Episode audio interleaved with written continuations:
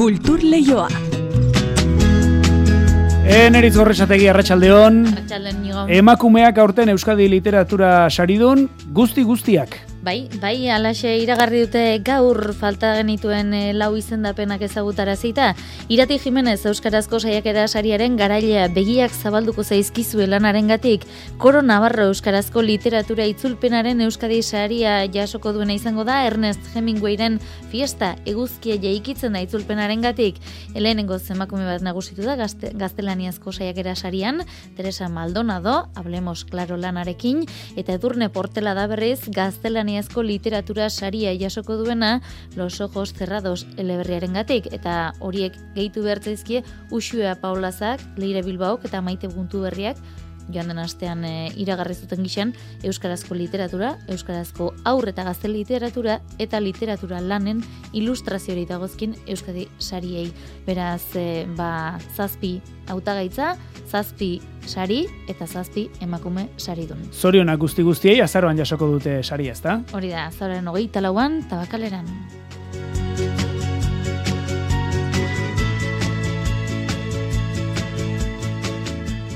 Ba, literatura zari ganenez, astelenean izango da liburutegien eguna. Eta hori dela eta liburutegien joera berriak aztertzen dituen programa ondu dute Donostiako liburutegi publikoek. Hemengo funtzionatzeko modua eredugarri da, eta puntako esperientziak ere ekarriko dituzte, haietatik ikasi alizateko. Musika kontuak ere baditugu esate baterako igande arratsaldean Iruñeko auditoriumen biziko dutena munduko lenda biziko kontzertu interaktiboa izango baita. Publikoak erabakiko du, Iban Carmona musikari nafarrak sortutako obra zein estilotan entzungo den eta zein zati entzungo den. Musika aipatuta ez zinaztu, aipatu gabe utzi, uarte bat, Pierre Paul Berzaizen azken diskaren izenburua da horixe, Philip Dezkurra bidelagun hartuta, menderdiz jorratutako elementuak ere jasona izan ditu, hainbat artista esanguratsurekin egindako elkarlana ekarriz. Zine kontuak ere baditugu, entzun dugu astebururako egoa izea izango dela, baina mantapean esiri eta pelikula bat ikustea proposatuko zaigu esaterako, Iruñako laba espazioan egingo duten, igandeak mantapean zikloaren lendabiziko edizioan. Eta zine kontuekin lotu genezake kulturleiora gaur hurbilduko zaigun laguna, Maialen Beloki Donostiako zinemaldiko zuzendari ordea etorriko baita bihar aurkeztuko duen liburua ezagutzera ematera, Antxon Ezeiza zinegile Donostiarrari eskaini dion liburua, Antxon Ezeiza, Bidas, Tiempos, Obras izenekoa. Arratxaldeko ordu biaiketea ia hogeita amazazpi minutu ditugu, asteko garaia denez zekin diezaiogun arratsaldean daizule entzule. Kultur Leioa zabaltzera goaz, Euskadi irratian.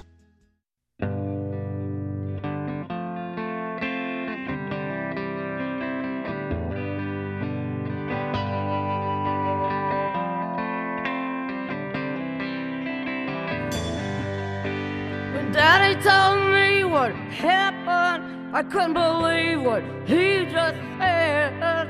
Sun is shining. Asteko gaur azken arrok jaialdiak 2023ko edizioan izango diren izenak iragarrituela ere kontatu behar dizuegu. Iggy Pop, Rasin dedota entzuten ari garen Lucinda Williams izango dira hasiera emango diotenak. 2023ko ekainaren ama bostetik emezortzira izango da mendizabalan. Aipatutako izenekin batera Steve Earle, Melvins, Calexico, The Quincher, Monster Manjet eta beste hainbat izango direla ere baieztatu dutaia da. Banda gazteak ere izango dira, Brigade Loko, Pasadena Gazteiztarrak edota Bones of Minerva ere izango dira. Aurreko urtetan azken arroken izan direnek e, astelenetik aurre lortu izango dituzte sarrerak prezio berezian eta sarrerak gainerakoentzat urriaren hogeita zazpian datorren ostegunean jarriko dira salgai.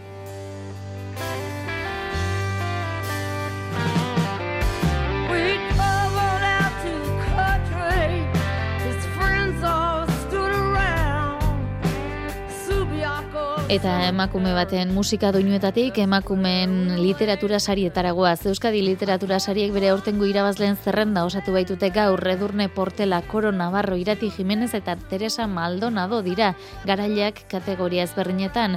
Jada ezagutzen genituen Uxua Paolaza, Leire Bilbao eta Maite Mutu berriaren garaikurrak beraz 2022ko sari hauetan guztiak emakumeak dira, lehen aliz Iker Zabala. Bingen Zubidia Kultur Zailburu eta Sariak iragartzearen arduradunaren hitzetan garai berrien zeinu eztabaide ezina da kategoria bakoitzaren epaimaikideek emakume baten lana hautatu izana. Zazpi saridun, zazpiak emakumezkoak, nik baino lehen norbaitek esana da, urte batzuk pasata euskal literaturari, euskaraz eta gaztelaniaz egiten denari, atzera begirakoa egiterakoan, garai hauen ezaugarri bat izango dela, emakumeen presentzia. Euskarazko entxeguaren alorrean Irati Jimenez mundakarra gailendu da hain zuzen ere euskal literatura ardatz duen lanarekin, begiak zabalduko zaizkizue. Epe maiak politikoki zuzenak ez diren hipotesia usartak nabarmendu ditu beste faktorein baten artean. Euskal hizkuntzak nolabaiteko bere baikortasun pizka patologikoa gainetik kendu behar duela ez, beste indar fundatzaile bat behar genuela tribunalak maitasuna eta grina eta pasioa eta horiek aipatu ditu, hori da gehien eskertzen dio dena egia esateko. Horrela idazten saiatu nahi zelako eta tonu horretan elkarrezketa bat izan nahi izan dudalako irakurleekin. Gaztelerazko entxeguaren irabazleak Teresa Maldonadok bere hablemos klaro lanean feminismoaren arloatu ardatz hain zuzen ere erabiltzen den lenguaia eta kritikoa izateko gaitasuna aztertuz. Maldonado da kategoria hontan irabazle suertatzen den lehen emakumea. Ondino oso harrituta nagoela, ez dut nire burua idazletzat hartzen, artikuluak idazten ditut. Hemen ipini nahi izan dudana zen artikulo bat, joan zen alusatzen, eta nahiko e, urrun ailegatu da. Gaztelerazko literatura saria bestalde edurne portela santurtzierrak eskuratu du bere Los Ojos Cerrados eleberriagatik. Epaimaiak kontakizun koral ontatik eratortzen den mikrokosmos anitza balorean jarri du kaltea isiltasun eta lotxa belaunaldiz belaunaldi eratzen diren enean. Para mí es una obra que ha tenido un valor doble. Por una parte, literariamente ha supuesto para mí un, un reto y yo creo que un crecimiento y por otro lado es... Eta euskarazko itzulpenari dagokionean Koro Navarrok bere bigarren euskadi saria eskuratu du fiesta eguzkia jaikitzen da Hemingwayren obra euskarara ekartzeagatik. Liburu klasiko bada euskaldunontzat aportazio berezi badagola liburu hontan Euskal Herria, Euskal Herriko parte batzuk, kanpotar batek ikusia. Saridun bakoitzak ama mila euro eskuratuko ditu. Euskadi Literatur Sari hauek azaruaren ogoita lauan banatuko dira Donostiako tabakaleran.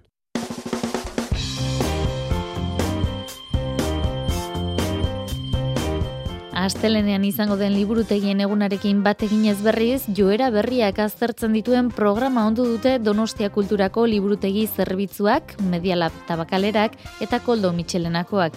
Azken hamarkadan elkarranean ari diren liburutegiak dira eta pandemia aurreko datuak berreskuratu dituztela adirazi dute. Euskadin egiten den lana erreferente da kanpoko erakundeentzat eta egunotan Parisko Pompiduko liburutegiko lantaldeak Donostia, Bilbo eta Errenteria bisitatu ditu Mari Jose Uria izan da aurkezpenean.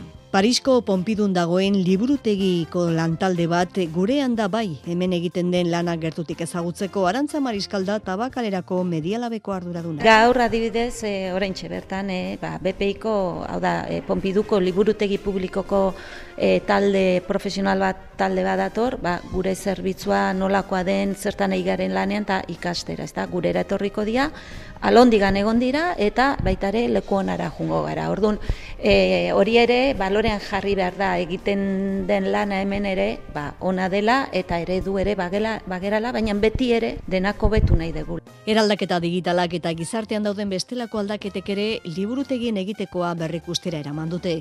Horregatik aurten leloa da joera berriak liburutegietan. Arantza Urkia, Donostia Kulturako liburutegi zerbitzuaren zuzendari teknikoak dion moduan. Eta joerak zergatik, ze gizartea aldatzen ari da. Programa honetan, azpimarratu nahi dut joerak liburutegian, baita ere elkarlana, Donostia, egun eta laro mila biztanleko hiri bat dela, Eta hiri honetan hiru liburutegi publiko, hiru erakonde importante daudela. Donostia Kulturako liburutegiak, Koldo Michelena kulturunea eta bere liburutegia eta nola ez Media Lab tabakalera. Eta bertakoek beste esperientzietatik ere ikasten dute liburutegien eguna gonbidatu dituztenen artean dago Bartzelonako Diputazioko liburutegien ordezkari Martakano. Berak ardurapean daude diputazioan hau da herri guztietan, ehundapiko herritan dauden liburutegiak, ez? Eta postu berezi egiten ari dira gaur egun e, liburutegiak esperimentazio eta ikaskuntza espazio bezala. Gai asko mai gainean jarri, auzo eta herri ezberdinetan eta hoien inguruan lan egiten dute taldean. Frantziak Suizarekin muga egiten duen herri txiki bateko ordezkariren batere izango da herritarren parte hartzean sakondu du. Herritarrekin batera egiten den liburutegi baten adibide gisa. Herritarrek nola parte hartu dezakegun, liburutegia zer izango den, nolako izango den eta zer gertatuko den bertan. Ikasteko lekua, liburuak, musika, ikusentzunezkoak erabiltzeko iturria. Ezagutzaren bidetik bestekin batera. Topagune, kalean dauden etorkinek dagoen eskaintza ere, gustura hartzen dute bertan. Susan Araiz, Koldo Michelena kulturuneko liburutegiko zuzendaria. Bai, da leku zeuru bat, da e, batzutan oso zaila da imaginatzea zer egiten duen jendeak, ba, denbora osoan kaletik ibili behar duenean, eta, bueno, ba, olako jendea ere etortzen da e, liburutegietara. Zinema, literatur solasaldia, umorea ere iragarri dituzte liburutegien eguna ospatzeko. Kultur lehioa, Euskadi irratian.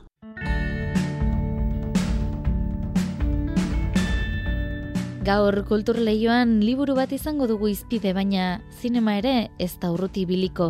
Izan ere, Antxone Zeiza zinegile Donostiarrari eskaini dion liburua da Maialen Belokik Donostiako zinemaldiko zuzendari ordenak ondu duena. Antxone Zeiza, bidas, tiempos, obras izanekoa. Bi ardu aurkezteko haien daurrean tabakalera, baina gaur kultur lehiora horbiltzeko tartetxo bat hartzu didazleak berak. Maialen Beloki, arratsaldeon. Kaixo, arratsaldeon. Zine ardatz ezin zuen bestela, ezta? Bai, ala da, antxonen inguruan izan da, zinea izan bar da ardatza, eta niretzako ere nire lan zinea denez, beraz, guztiz aproposa izan da.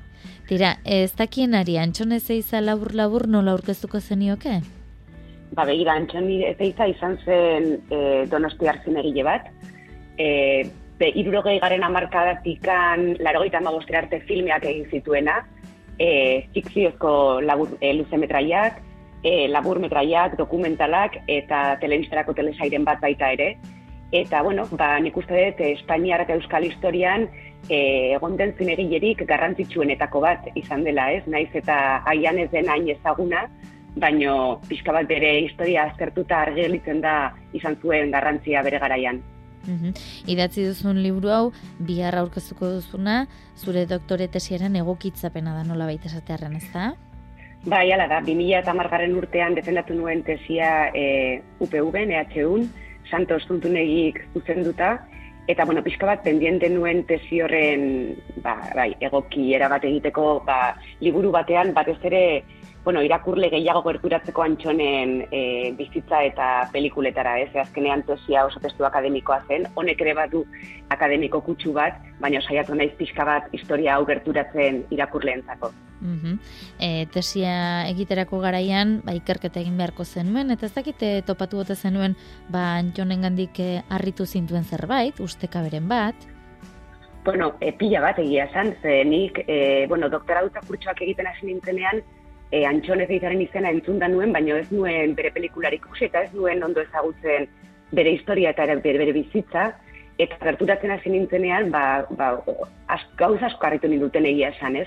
Batez ere nola izan zuen, ba, momentu oro toki ezberdinetan, e, bueno, ba, e, ez ezberdinetan parte hartzeko aukera hori, ez? Adibidez, ba, Madrien e, bizizenean, errealismoaren inguruan izan zuen ez edo Nuevo Cine Español izeneko mugimenduaren barruan baitare izan zuen garrantzia, eta ja behin exiliotikan bueltan Euskal Herrian Euskal Zinema Nazionalaren inguruko eztabaida horretan, bai teoriaren aldetik eta bai bere pelikulekin, ikuskak sailarekin eta kearteko egunak pelikularekin, bai zuen garrantzia. Egia esan, e, nik uste e, hori hasieran komentatu duena, ez da hain ezaguna e, bere izena, ez ditugu hainbeste ikusi bere pelikulak, baina benetan pena merezi du pixka bat bere pelikuletan eta bere historian murgiltzea, ze hor, bueno, ba, garaiko eztabaida historia eta, bueno, ba, ba, gauza pila bat daude, ez, e, ba, ikusteko eta ezagutzeko.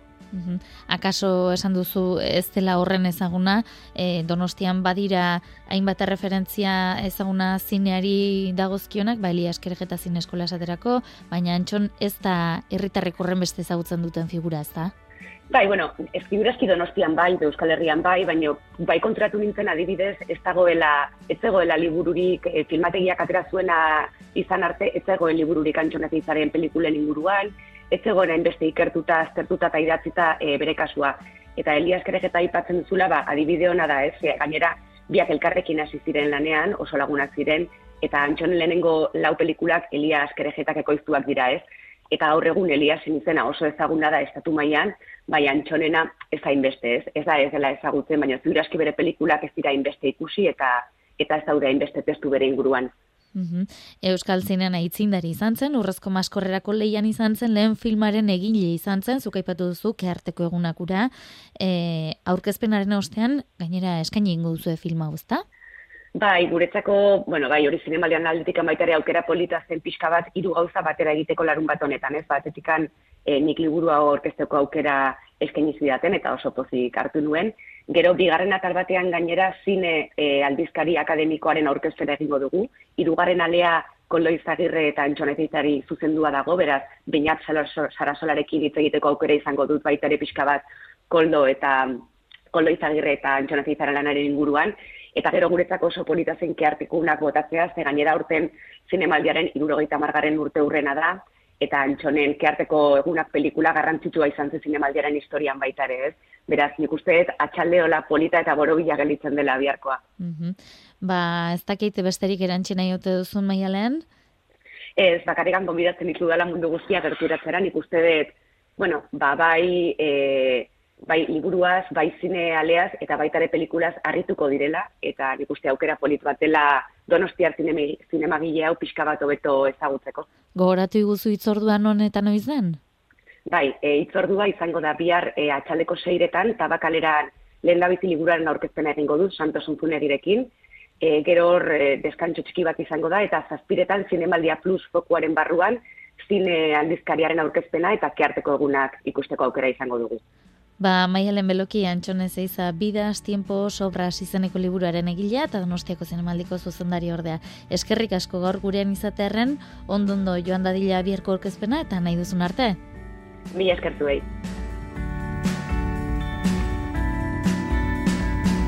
Iruñi aragoa zinera, igandetik aurrera, Iruñeko laba espazioan antolatu duten igandiak mantapean zine zikloaren lehen edizio aurkeztu iezaguzu itziarrumbreras. Ha, they have two fathers. Just lucky, I guess. Paris, Texas, Bin Bender zinegile Alemaniarraren filmak inauguratuko du igandeak mantapean, iruñeko laba espazioko ziklo berria. Oiko proiektzio ziklo batetik arago duan proposamena da, izan ere Euskal Zinemagileak izango dira filmak aukeratu eta publikoari aurkeztuko dizkiotenak. Samara Belte zikloko arduradunetako bat da ingenezaken zine klub klasiko bat, pelikula bota eta e, bizkotxoa jan, baina pentsatu dugu horrei beste buelte bat eman eta eta eranztea ere ba, beste puntu interesante bat, badana hori bera egitea, baina hortaz ulertze dutenen eskutik, alegia, zinegileen eskutik, ordon. Ba, gombidatu ditugu inguruko lau zinegile, eta nahi eskatu diegu ekartzeko pelikula bat gustatzen zaiena. Film bereziak dira zinegilentzat eta horregaitik partekatu nahi dituzte gandeak mantapeanen parte hartuko duten ikuslekin. Hori da, zikloko lehenengo gonbidatuaren kasua, Marina Lameiro ekoizle eta zinegile iruindarra da nire film bat, eta ja, posibilitzen zaidan polita ora orkestea. Baitu elementu asko egiten dutenak filma, eta nire txako da pasada bat, ez? Argazkia, gidoia, musika, zer eragiten duen zuregan, egitzen zait film hori pasada bat, eta partekatu nahi nuen. Proiektzioak igande arratsaletan izango dira beti giro lasai eta goxoan, sarrera debaldikoa da eserlekuak bete arte. Elburua ere bada e, sortzea horrelako testu inguru goxo eta informal bat zinemaren inguruan, baina ez zena bakarrekan pantalla bat begira baizik eta baita ere pixkat izketan, ez? Eta bueno, ba, labak e, euskeraren bueltako e, kultur jarduera sustatzea dunez e, pixkat ba, nagusi edo ba, guretzat bai zen garrantzitsua ba, solasaldiaren zatia, ez? E, hori euskeraz izango da, jarriko gera zinemaren bueltan izketan, eta gero pelikulak ere emango ditugu euskerazko azpitituluekin eta jatorrizko bertsioan. Lehenbiziko proiektzioaren ondoren, beste hiru film ikusialko dira, hilean bat otxailaren amaierar arte. Vous aimez ça ou non Oh, ça nous dérange pas, hein Ah bah non. Azaroaren hogeian izango dugu Oskar Alegria eta berak aukeratu du Hedy Honigmanen Forever deitzako e, filmat. Abenduan ez dugu saiorik izango eta gero jarraituko dugu urtarrilean. Urtarrileko azkenengo igandean izango dugu Josu Martinez, Salvadorri buruzko dokumental batekin. Eta otxailean e, etorriko da Arantza Santesteban, otxailaren amabian Lesin Sumus kolektiboaren bi, bi film e, laburre erakustera eta hiei buruz hitz egitera. Igandeak mantapean, zinegileak euren film kutxunez solasean, iruñeko laba espazioko zinema ziklo berria.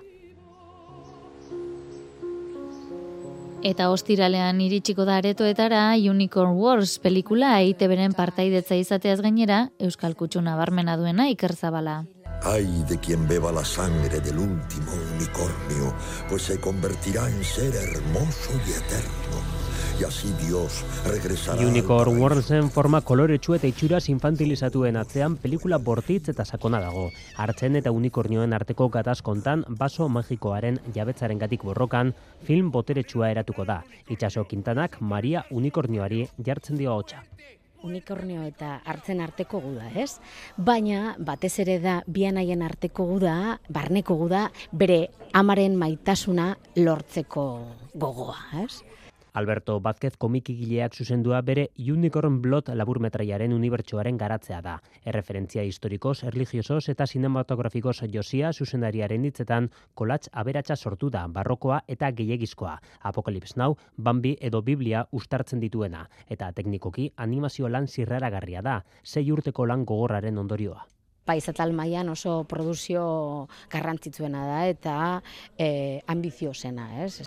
Oso zaila izan da egitea, ez dakit oso aberatza da teknikan aldetik, ez? Ikusten da oso maila altua dagoela animazioan, ez? Irudietan eta hori. Jaialdi bilbide zoragarria izan du, anesin aurkeztua eta sitxesen kritika bikainak ere jaso ditu. Bilboko aurre estrenaldia zinebiren bitartez gauzatu da Alberto Bazkezek bere laburmetraiak jaialdi hontan aurkeztu izan dituen enean. Vanessa Fernandez da jaialdiko zuzendaria. Bebai, aldarrikatzen duena, ba, animazioa ez dela bakarriko gure ume txikientzat, ez da? E, hor bebai, gure euskal filmografian badugu bai Isabel Ergera, horretan dagoela, orain bertan bere lehen luzea egiten ari dela. Bebai baduko horri aldair, aldarrikapen puntu hori esaten, ba, animazioare denontzat dala eta helduek ere, ba, animazioa eta guri eskainetako filmak ditugula. Estatu batuetan ere, banaketa alegin egingo da, asteburu hontan Los Angelesen proiektatuko baita, eta adi bere ekoizleek Oskarretarako animazio sariak ere aukera bezala aipatzen baitituzte. Eta musika kontu hielduta esperientzia berezia eta bakarra, igande honetan, igande arretxaldean, iruñeko auditoriumen biziko dutena, Iban Carmona musikari nafarrak sortutako reflejos ikuskizunarekin ez da itziar. ¿Has soñado ser alguien diferente a lo que hoy eres? Norbait diferentea izateko aukera musikari bat edo orkestra zuzendaria esaterako hori da suakaik proposatzen duena reflejos lehenbiziko musika ikuskizun interaktiboan. Iban Carmonak hiru orduko obra bat konposatu du Nafarro osoko irureunda berrogeita mar musikariren laguntzaz, baina holtza gainean entzungo dena oso diferentea izango da, publikoak erabakitzen baititu emanaldiaren nondik norakoak. Josu Erbiti ikuskizunean parte hartuko duten musikarietako bat da abestiaren punto baten baldin bagaude eta beraiek aukeratzen badute intentsitate gehiago edo edo gutxiago edo ordun guk modu batera edo bestera jo beharko dugu edo instrumentu bat aukeratzen badute ba adibidez e, instrumentu jole batek beste batera laisterka joan beharko du beste instrumentu bat hartzea. Ordun esan dezagun obra interaktibo bat dela e, non ikuslegoak edo entzulegoak alde batera edo bestera eramango gaituena Holtza gainean, sei musikari egongo dira eta uialaren atzean, edozin momentutan ateratzeko prest beste bakarlari talde eta bandak benetako erronka denentzat. Horekate ekizeko Arkaitz Martínez de San Vicente. Guretzat, ba, erronka bi aldetatik, ez da, batetik proiektuak daukan interaktibitate horrek eskatzen dulako erreflexuz edo harin ibiltzea, eta beste batetik reflejos edo islada hori badala musika estilo anitzetako islada, eta hortarako txalaparta erabiltzea, ba, gutzat, nola ez, ba, erronka ere izan da, ez da. Ikuskizunean parte hartzeko publikoak mugikorra piztu eta aukeraketa egitea besterik ez du, euren erabakien arabera obra estilo batera edo bestera entzungo dute folklorea dago, klasika dago, banda sonora modukoa baitare, e, rock, pop, elektronika modura baitare, orduan oso oso irekia da repertorioa eta ba, nahiko obra beresia ikusteko aukera izanen dute. Reflejos, munduko lehenbiziko kontzertu interaktiboa, igande arratsaldean baluarteko areto nagusian. etxe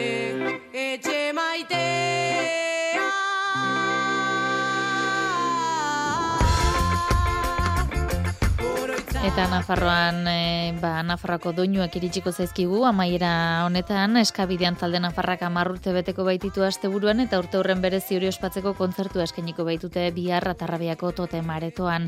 Gainera, marka da beteko ibilbidea erakusteko dokumentala ere prestatu dute, gaur ratxalden estrenatuko dute, iruñeko herriko tabernan ondoren Euskal Herrikoen batu da eskeniko dute datozen asteetan.